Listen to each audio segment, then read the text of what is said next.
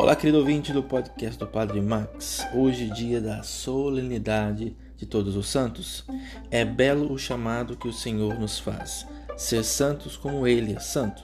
Deus nos deu o dom da vida para que vivêssemos na liberdade de seu amor e alcançássemos a santidade. Somos peregrinos, mas não podemos perder o sentimento e a coragem de sermos bem-aventurados. Santos são aqueles que percorrem o caminho das bem-aventuranças, pois acolhem o Cristo, a verdade do reino, e estão atentos aos sinais dos tempos.